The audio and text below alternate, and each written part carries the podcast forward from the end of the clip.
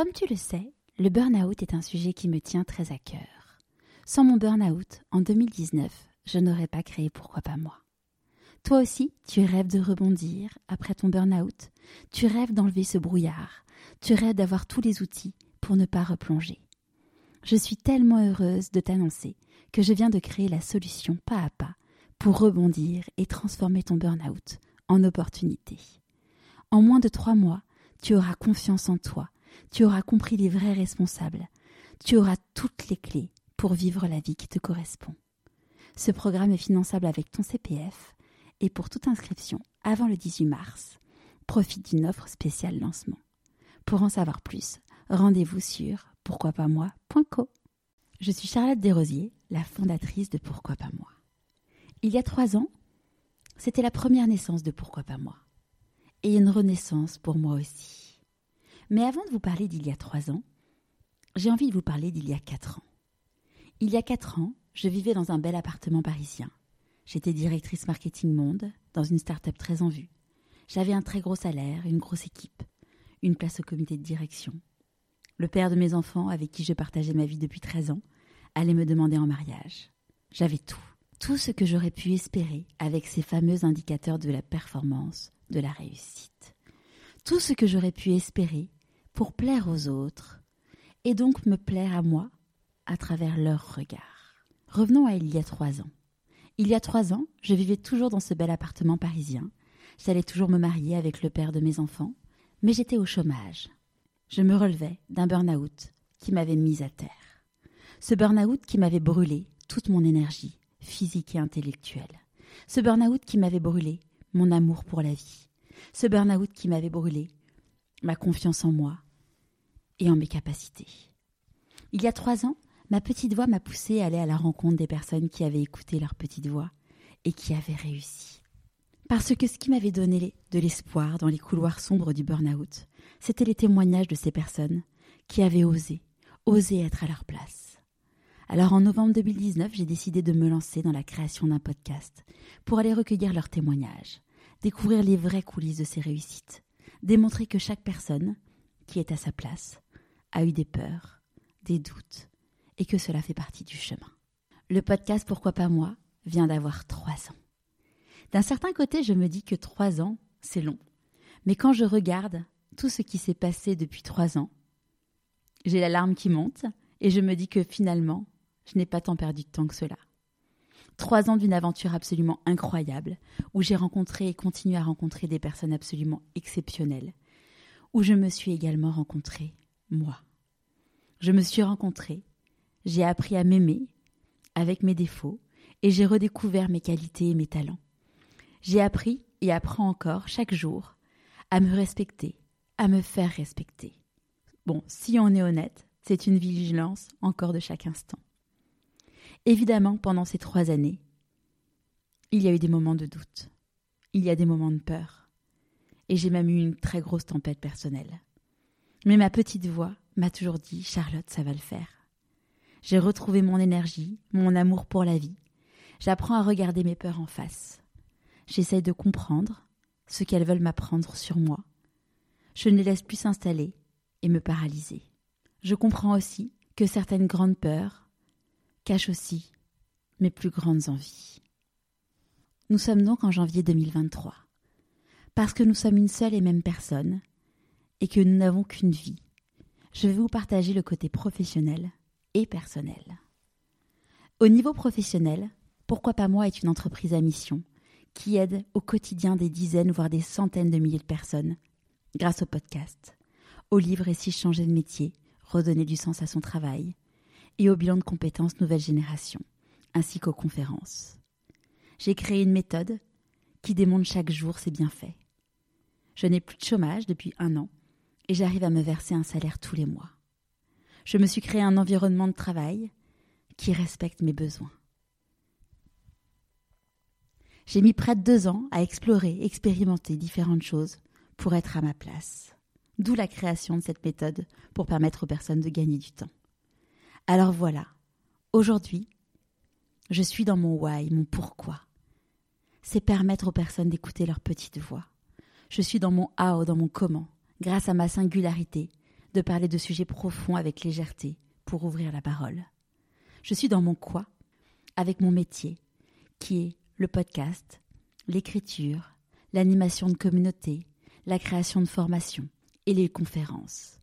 Je suis aussi dans mon where, avec mon environnement, un environnement qui respecte mes valeurs, mes besoins, mon équilibre vie, pro et vie perso.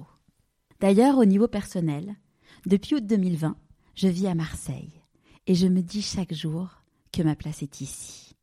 Je vois la mer quasiment chaque jour. Je vais nager désormais presque tous les jours également, dans la mer ou en piscine. Depuis cet été, je ne suis plus avec le père de mes enfants. Si je suis honnête avec vous, avec le burn-out, c'est la période la plus sombre de ma vie. Car même si nous nous étions promis de ne pas rester ensemble pour rester ensemble, je ne me suis jamais imaginé divorcer un jour. Pour moi, se marier, c'était pour la vie. Nous venions d'emménager quelques mois plus tôt dans une magnifique maison dont j'avais coordonné tous les travaux. Bref, je ne m'y attendais pas. Une nouvelle fois, mon monde s'est donc effondré, écroulé. Sauf que cette fois-ci, je sais qui je suis, je sais ce que je vaux, et donc je sais ce que je veux. Comme pour le burn-out, je suis passée par chaque étape du processus de deuil. Le choc, la culpabilité, qu'est-ce que j'aurais pu faire autrement? La colère, la tristesse, la résignation, l'acceptation puis la reconstruction.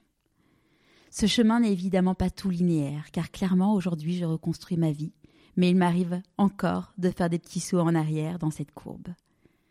Ce qui change également, c'est que la vie de mes enfants a été percutée.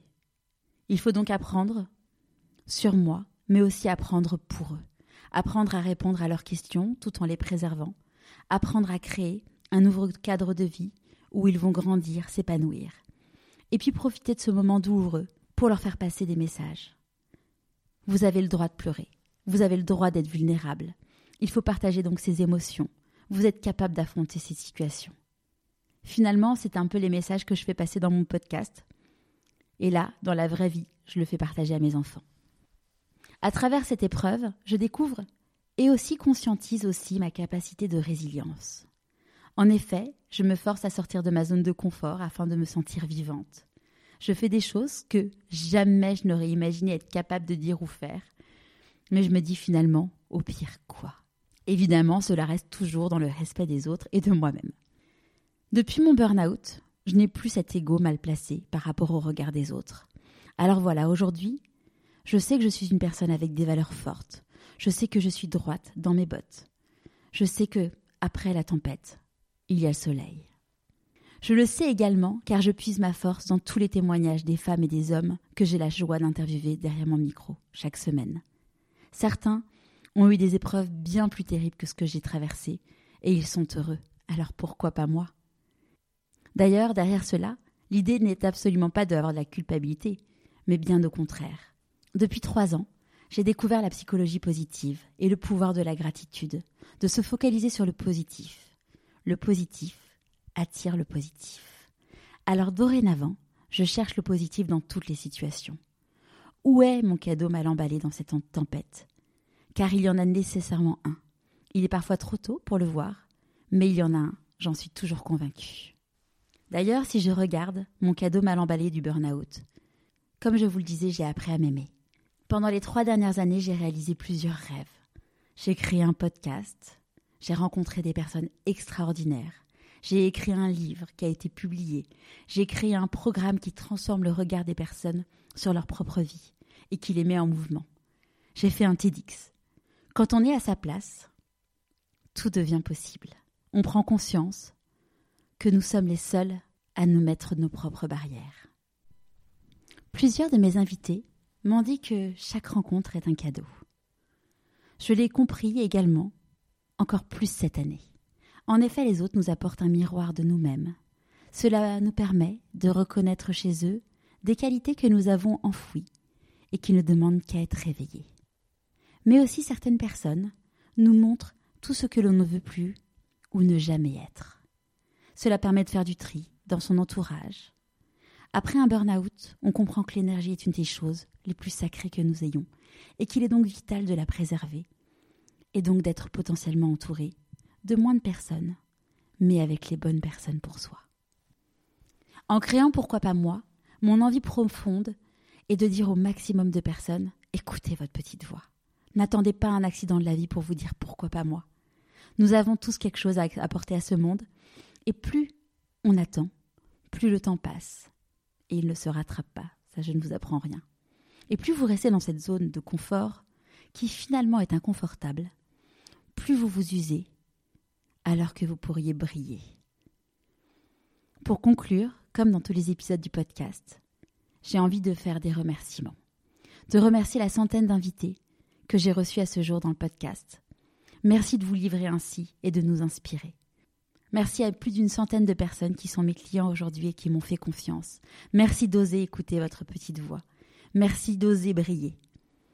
Merci aux coachs partenaires et aux personnes avec qui je travaille chez Pourquoi pas moi. Merci pour la qualité de votre travail et, de votre écoute. Merci à la centaine de milliers de membres de la communauté qui sont à travers Instagram, LinkedIn, la newsletter ou le podcast. Merci pour votre fidélité et vos témoignages qui me touchent profondément. Merci aussi à mon entourage proche. Merci d'être là pour moi, pour le meilleur comme pour le pire. J'ai pu vraiment voir votre présence cette année. Et vraiment, du fond du cœur, merci parce que sans vous, j'en serais pas là aujourd'hui. Et j'ai envie de me remercier d'oser, être chaque jour de plus en plus moi. Alors voilà, pour finir, j'ai envie de vous dire, osez vous dire pourquoi pas moi, et allez-y, écoutez votre petite voix.